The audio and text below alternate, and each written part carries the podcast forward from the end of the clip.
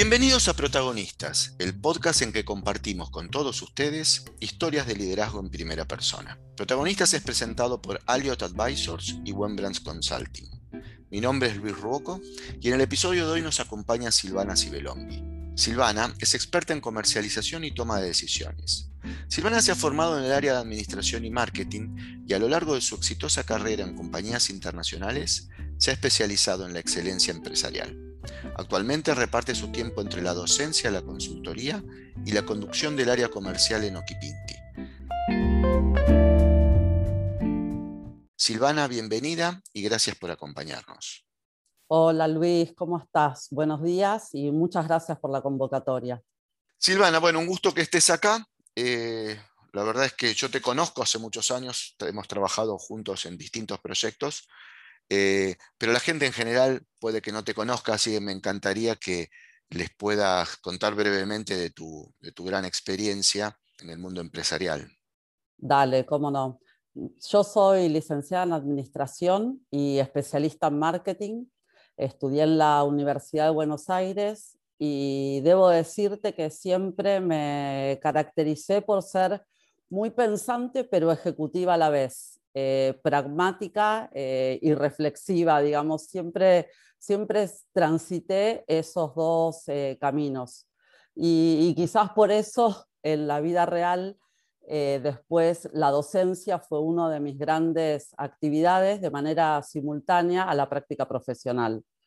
Desde la primera materia que hice en la facultad, empecé como ayudante eh, de cátedra primero, después fui profesora de administración general, siempre tratando de tener una visión muy integral de las, de las empresas y de las compañías. Y hace ya muchos años que soy profesora de teoría de la decisión, en este sentir de que somos lo que decidimos y decidimos lo que somos, ¿no es cierto? Las decisiones que tomamos eh, son lo que nos llevan eh, por el camino que queremos elegir y que queremos recorrer.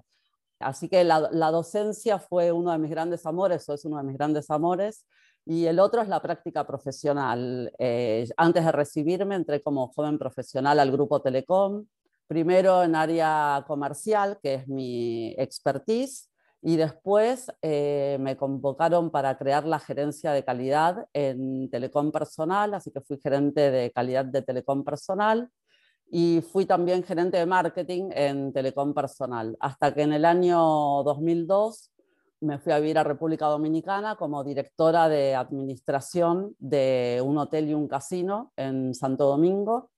Ahí estuve dos años gerenciando toda la parte operativa del hotel.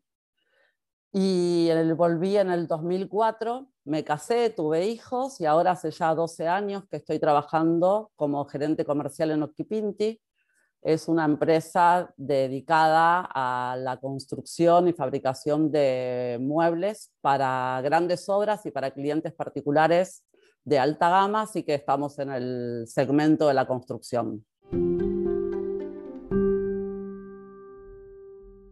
Un segmento que seguramente vivió muchos cambios, como lo vivió toda la, todo el país ¿no? en estos últimos tiempos. Y ya lo hemos charlado esto, pero ustedes han tenido que sobrepasar desafíos importantes en este último tiempo. Eh, ¿Por qué no nos contás un poquito lo que fue la adaptación a este nuevo contexto, a esta nueva realidad, en una compañía pyme y que ha tenido, ha superado grandes escollos y hoy con mucho éxito, ¿verdad? La verdad que sí, Luis, la verdad que sí. Eh, la industria de la construcción es una industria, digamos, particularmente influenciada, particularmente afectada por los nuevos cambios. Yo creo que la pandemia, que no, no, fue algo deseado por nadie, pero fue bien aprovechado por algunas empresas. Eh, y generó algunos cambios en la calidad y en el estilo de vida de los habitantes del planeta que afectan a la construcción particularmente y tiene que ver con lo que es la revalorización del hogar. Nosotros tenemos una percepción diferente de nuestro hogar y esperamos de nuestro hogar algo completamente diferente de lo que esperábamos algo antes. Algunas cuestiones que ya estaban en realidad, porque el teletrabajo ya estaba presente pero se aceleró. El desarrollo de la venta digital estaba presente, pero se aceleró. Y bueno, nosotros como empresa nos, nos subimos a esa ola, estudiamos las tendencias que en Europa ya se estaban presentando para lo que es la nueva configuración del hogar. Entonces hay muchos estudios en Europa sobre eh, un hogar más flexible, un hogar que incorpora múltiples funciones, un hogar que revaloriza el espacio al aire libre.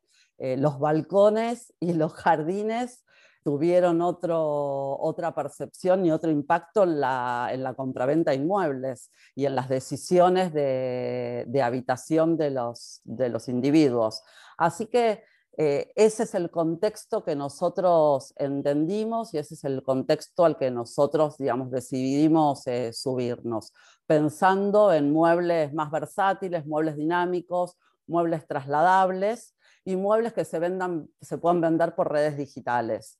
Entonces, eh, el teletrabajo nos generó la incorporación de nuevas líneas de productos, reconfiguramos nuestros diseños para que puedan ser utilizables en distintos espacios del hogar, para que puedan ser trasladables y para que se puedan comprar por Internet.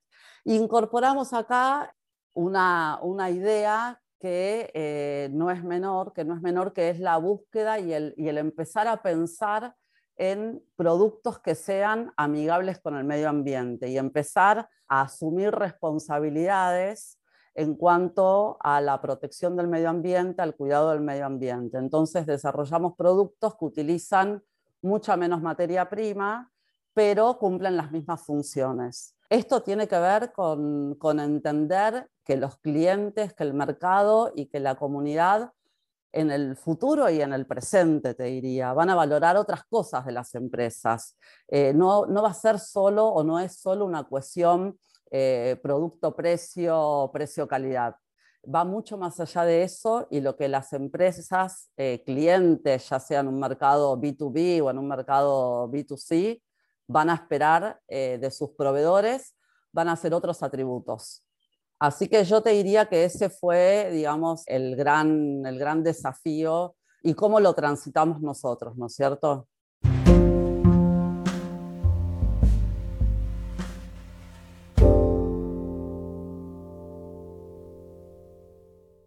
Vos nos llevaste a un, a un, tema de conversación casi obligatorio, ¿no? Estamos viviendo con un contexto que, que por momentos nos abruma, pero que por momentos nos enseña. Año 2020, este año bisagra, donde empezamos a ver la realidad un poquito diferente, también nos ha, acercado mucho aprendizaje. Vos mencionaste algunas palabras como vender por Internet, pero también esta, esta cuestión de empezar a prestarle atención al ambiente, empezar a prestarle atención a la comunidad y empezar a entender que de este tema salimos todos juntos dentro de la discusión que estamos teniendo a nivel país siempre aparece esta cuestión de la responsabilidad de cada uno por el bien común. Ahora, ¿cómo es que una persona de marketing, perdón que toda la gente de marketing que me escuche, ¿no? pero que siempre han sido tan focalizados en convencer al cliente respecto de las bondades de un producto, llega a pensar en el medio ambiente, llega a pensar en la comunidad, puede dejar un poquito de lado al cliente como tal para pensar en otras cosas? Mira, eh, primero te puedo decir que puede ser por una deformación personal, más que una formación personal. A mí me gusta siempre, mm, más allá de ver el árbol, ver el bosque. Yo trato siempre de tener una mirada ascendente para poder después bajar y para bajar de la mejor manera posible. Eh, yo entiendo que el rol de una empresa va mucho más allá, mucho más allá de una transacción comercial y de un acto de compraventa. Entonces, mi mercado no son mis clientes actuales y mi mercado no son ni siquiera mis clientes potenciales ni los clientes de mi competencia. Eh, mi mercado hoy es, es la comunidad en la que formo parte, mi mercado hoy son los clientes que quizás están en Europa y no me conocen, pero de los que yo eh, puedo ver tendencia o de los que puedo aprender o puedo entender qué es lo que está pasando. Eh, digo Europa porque en, lo que es mi industria particularmente, eh, ahí es donde está el, liderazgo, ¿no es cierto? en otras industrias quizás el, punto de referencia sea otra región. Entonces, yo entiendo que la estrategia comercial de una compañía, la estrategia comercial de una compañía tiene que ir mucho más allá de la visión del cliente y del pensamiento en el cliente y de la satisfacción del cliente. El área comercial es un área que tiene que estar muy ligada a la estrategia de una empresa y que tiene que ayudar a pensar a la empresa en el largo plazo. Y la realidad es que la responsabilidad social empresaria hoy en día tiene que ser eh, parte de la agenda de las empresas y tiene que ser parte de la estrategia de las empresas. Yo soy especialista en marketing, pero no dejo de mirar la estrategia de la empresa y la perdurabilidad de la empresa. Por eso es que eh, miro a los clientes, a los no clientes, a los habitantes que están en las ciudades en las que yo opero y en las que no opero. Y te digo más, miro también a, las familias de los empleados de la empresa en la, que, en la que estoy, porque los valores de las empresas, acabo de usar este famoso dicho de en la cancha se ven los pingos, ¿no es cierto? Y nosotros estamos muy acostumbrados a discurso, estamos muy acostumbrados a la palabra que después no se verifica.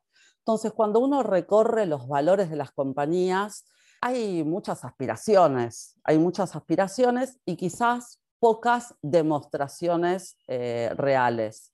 Entonces, esto también se ha visto en el 2020 y en esta gran incertidumbre que atravesamos. Eh, nosotros en la empresa más de una vez hemos hisopado a toda la empresa, no porque el protocolo lo indicase, sino por querer cuidar no solo al empleado, sino a la familia del empleado.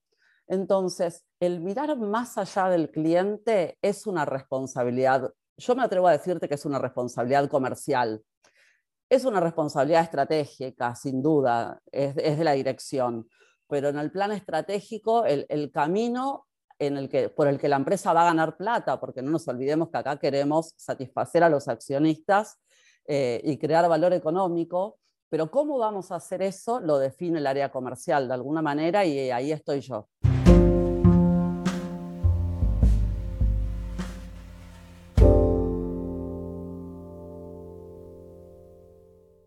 Acá quizás el secreto de lo que compartimos nosotros dos es haber tenido un, maestro común, como fue Pedro Pavesi, que cuando nos hablaba de tomar decisiones siempre ponía en el medio al universo, ¿no? Así como nosotros como decisores afectamos y somos afectados por el contexto en su todo, ¿no? Entonces, está bien lo que vos decís que pensar en el cliente implica pensar también más allá, ¿no? Implica pensar en la familia, la comunidad y seguramente también el medio ambiente.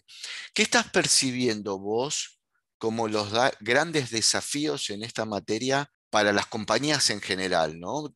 te, permito ahora o te pido que te salgas un poco de, tu rol en Okipinti, que nos contaste muy bien lo que han hecho, para que te pongas en tu rol de docente y consultora. ¿Cómo, cómo sentís que se debe transitar este proceso de, responsabilidad y de compromiso en cualquier compañía? Mira, tomo a, nuestro Pierre Pavesi y a su concepto del universo porque el primer punto es clave y es entender el contexto, entender el nivel de incertidumbre que tengo, entender cuáles son las variables que me afectan, no subestimar, eh, no subestimar nada, menos en estas situaciones en las que mm, el cisne negro, y ya no sabemos ni siquiera si es negro, ha aparecido entre nosotros, ¿no es cierto? Entonces, eh, como primer punto, eh, entender el universo de manera amplia es clave, no cerrarnos no, pensar en dos o tres eh, cosas que solamente nos pueden afectar. Cuando vos empezás a mirar más allá, digamos, de, lo que tus ojos te permiten ver a corto plazo, ahí ya solas empiezan a surgir otras cuestiones. Es, casi como un acto natural, te diría, ¿no es cierto? En la medida en que uno explora y abre puertas, aparecen cosas atrás de las puertas. Eh, pero acá hay otra cosa que aparece y que también la hemos estudiado mucho en teoría de la decisión, que es la voluntad de querer modificar el futuro. Es decir, todos transitamos incertidumbre, pero no todos la transitamos de la misma manera. Entonces, acá tiene que haber una decisión y una voluntad de, querer hacer algo diferente, de querer hacer algo mejor. Y esto tiene que ser una reflexión y una acción de nivel individual como de nivel organizacional. Entonces, las empresas, las empresas tienen que tomar conciencia y, yo creo que, hemos avanzado muchísimo. Lo, que es RCE o responsabilidad social empresaria, esto lo hemos estudiado en la FACU, eh, empezó en los 90 y empezó como un, como un acto filantrópico. Hoy no es más un acto filantrópico y ya es un acto estratégico. ¿Por qué es un acto estratégico? Porque los accionistas van a valorar diferente a las empresas que tienen programas de responsabilidad social empresaria, que protegen el medio ambiente, que le dan trabajo a la comunidad en la que estás. Porque vos imaginate eh, cómo puede ser una empresa rica en un entorno pobre. ¿Cuánto tiempo puede perdurar? Bueno, también ahí, te toco otro tema, que es eh, la supervivencia de las empresas. El hecho de eh, participar activamente en programas de responsabilidad social empresaria, de de actuar de manera responsable eh, con el entorno y con la sociedad, lo que te genera son mayores chances de perdurabilidad. Y vos sabés que eh, las estadísticas en Argentina muestran que 8 de cada 10 pymes solo llegan a los, 10 a los 2 años de vida, perdón. Solo llegan a los 2 años de vida, repito. 8 de cada 10 empresas tienen menos de 2 años o mueren antes de los 2 años. Esto es eh, dramático, porque esto es un montón de esfuerzo que por cuestiones de financiamiento, de crisis o de estrategia no han, no han podido subsistir. Entonces, eh, el RCE va a ser un aporte en este sentido y, va a ayudar a las empresas a generar una ventaja competitiva y un diferencial. Y esto genera, y ahí vuelvo a mi mirada comercial, esto genera mayor confianza mayor confianza en la comunidad y en la comunidad están los clientes, por lo tanto genera mayor compra, mayor valor económico, eh, mayor satisfacción de los empleados, por lo tanto también genera mayor compromiso, mayor productividad, menor ausentismo, menor rotación, todos los índices mejoran, todos los indicadores. Pero tiene que ver con cuántas puertas vos quieras abrir, si vos los querés mirar. Si vos tenés una mirada en la que solo solo ves cuánta plata en el bolsillo tenés en un cash flow o cuánta rentabilidad generaste en el año y no estás mirando un poco más allá, quizás te lo perdés de ver.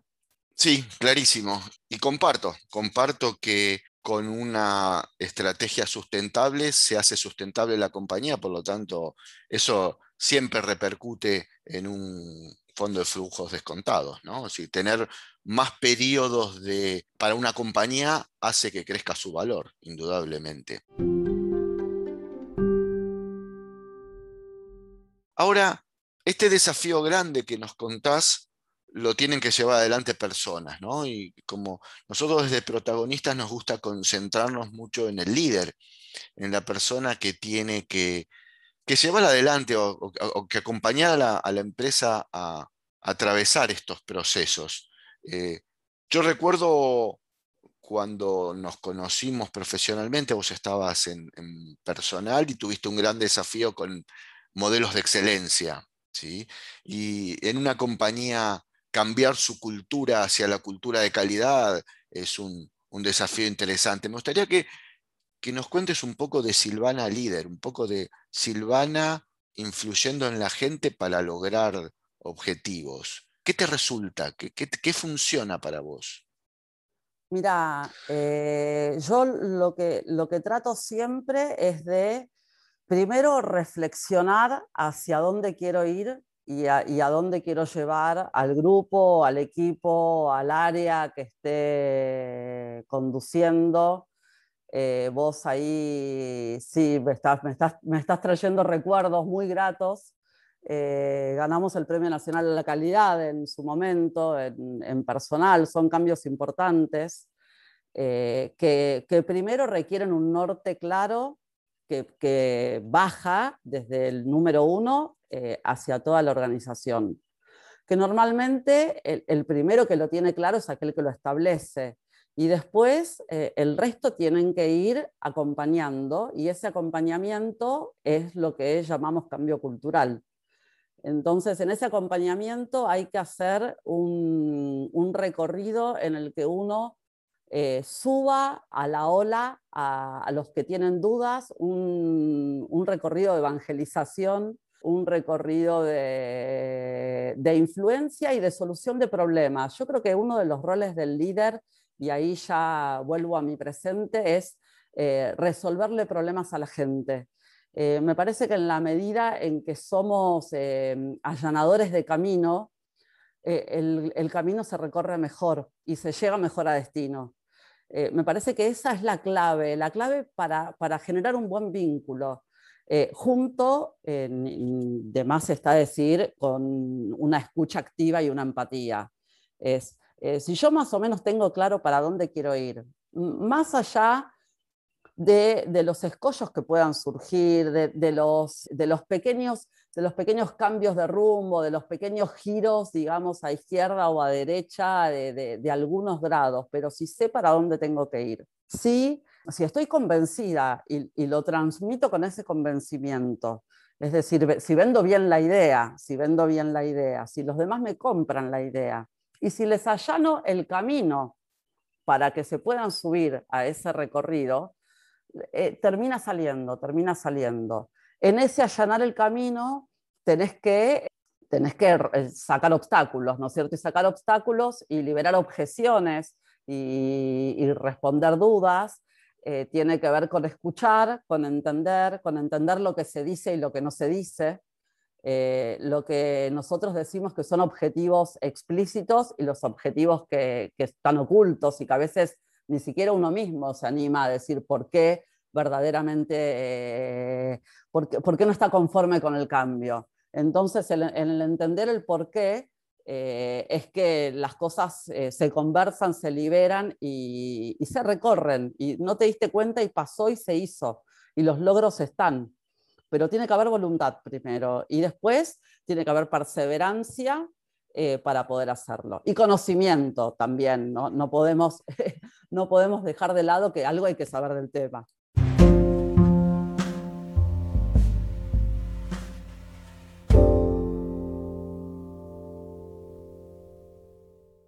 Le estás pidiendo muchas cosas al líder. Hablamos de grandes desafíos, hablamos del desafío de lo digital, en algún momento hablamos del desafío del contexto, del desafío de la responsabilidad y la sustentabilidad. ¿Cuáles crees vos que, sean, que van a ser los rasgos del líder exitoso a futuro? Y, cuando digo el líder exitoso es el líder no el que gana plata, sino el líder que genera lo, consigue que la gente lo siga en lo que quiere, ¿no? Y, consigue que las cosas ocurran. ¿Cuáles crees que son los rasgos del futuro? ¿Hay alguna experiencia tuya donde has has descubierto parte de estos rasgos? Creo que en el futuro eh, los cambios en el liderazgo van a tener que ver con la adaptación a lo que, eh, por un lado, la renovación tecnológica nos proponga, ¿sí? con el tener flexibilidad para subirnos a, las olas que la revolución tecnológica no, no parece tener fin, transitando, transitando la dualidad de no perder la humanidad. Eh, entonces, en la medida en que nosotros podamos vivir en un mundo digital, pero podamos tener la calidez del vínculo, en la medida en que nosotros no hagamos reuniones por Zoom únicamente en las que se empieza hablando de trabajo y se termina hablando de trabajo, y podamos, podamos conectarnos, eh, yo creo que el líder va a ir por ahí, el liderazgo va a ir por ahí va a ir por, por la combinación y el equilibrio entre lo desconectado y lo conectado, ¿no es cierto? Entendiendo que la conectividad no necesariamente es estar conectado de manera digital, sino justamente desde el lado humano. Me parece que, ese es el desafío, ese es el desafío, el no, no perder el lado humano, porque somos seres humanos, porque no vamos a dejar de lado nuestras emociones, porque eh, vamos a seguir teniendo estado de ánimo, vamos a tener días buenos y días malos, porque vamos a seguir teniendo éxitos y fracasos. Entonces va a ser inevitable el malestar y la frustración ante el fracaso. Pero bueno, algunos transitarán esa frustración de alguna manera, con depresión, con, angustia, otros lo usarán como un trampolín para pasar a otra instancia superior. Entonces, me, parece que va un poco por ahí, ¿viste? Eh, la verdad que, creo que, lo digital y lo humano, el, corazón y la, emoción puestas a flor de piel, que, no es más que otro cambio. Eh, si, te acordás lo que, cómo empezó la administración, con las teorías de, los ejércitos y taylorianas y, las personas que trabajaban en las industrias y solo hacían un proceso productivo a lo largo de toda su vida, esa alta especialización que trataba a las personas como robots en una era industrial incipiente, después se humanizó, eh, después con la digitalización parece que, volvió como a enfriarse y hay que, hay que, hay que volver a lo humano y mantener eh, en eje el, el ser humano delante de todo.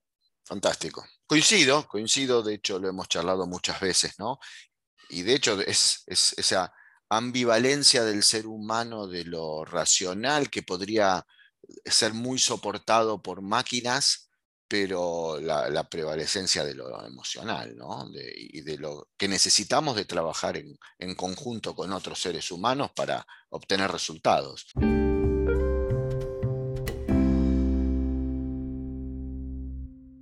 Sil, si querías cerrar con algo más. Mm, me viene un comentario. Yo tuve la suerte de trabajar en, empresas grandes de más de 10.000 empleados, en empresas fuera del país y en pymes. Y más allá de las grandes diferencias que hay entre todas estas organizaciones, en todas hay personas y en todas eh, los sentimientos y las emociones que las neurociencias tanto han estudiado eh, están presentes. Entonces, esto no se trata de, en qué empresa trabajás, de si esto lo podés hacer porque, porque tenés mucho presupuesto, porque sos una empresa grande, o si porque sos una empresa chica eh, tenés todas las excusas, porque son excusas. nos pasa a todos, le pasa a todas las organizaciones y, todas pueden resolverlo y pueden, pueden enfrentarlo. todo depende de la decisión de hacerlo y de la voluntad de hacerlo. Entonces, eh, nada, esa es mi, mi, última reflexión que quería compartirte. Fantástico, Sil. Bueno, me encantaría que sigamos hablando de esto, pero te pongo el compromiso de que sigamos hablando de esto, pero en otro momento y hasta nada, produzcamos algo con todas estas ideas que compartimos. Dale, pasemos, pasemos del discurso a la palabra escrita, del oral a lo escrito, si querés. Dale, fantástico, sí, muchísimas gracias. Un saludo. Muchas gracias a todos por acompañarnos en este nuevo intercambio de ideas. Los invitamos a que se suscriban al podcast en Apple Podcasts o Spotify. Este podcast es patrocinado por Wembrands Consulting y Elliott Advisors y es producido por Malu Ceballos. Los esperamos en nuestro próximo episodio para seguir compartiendo historias de liderazgo en primera persona.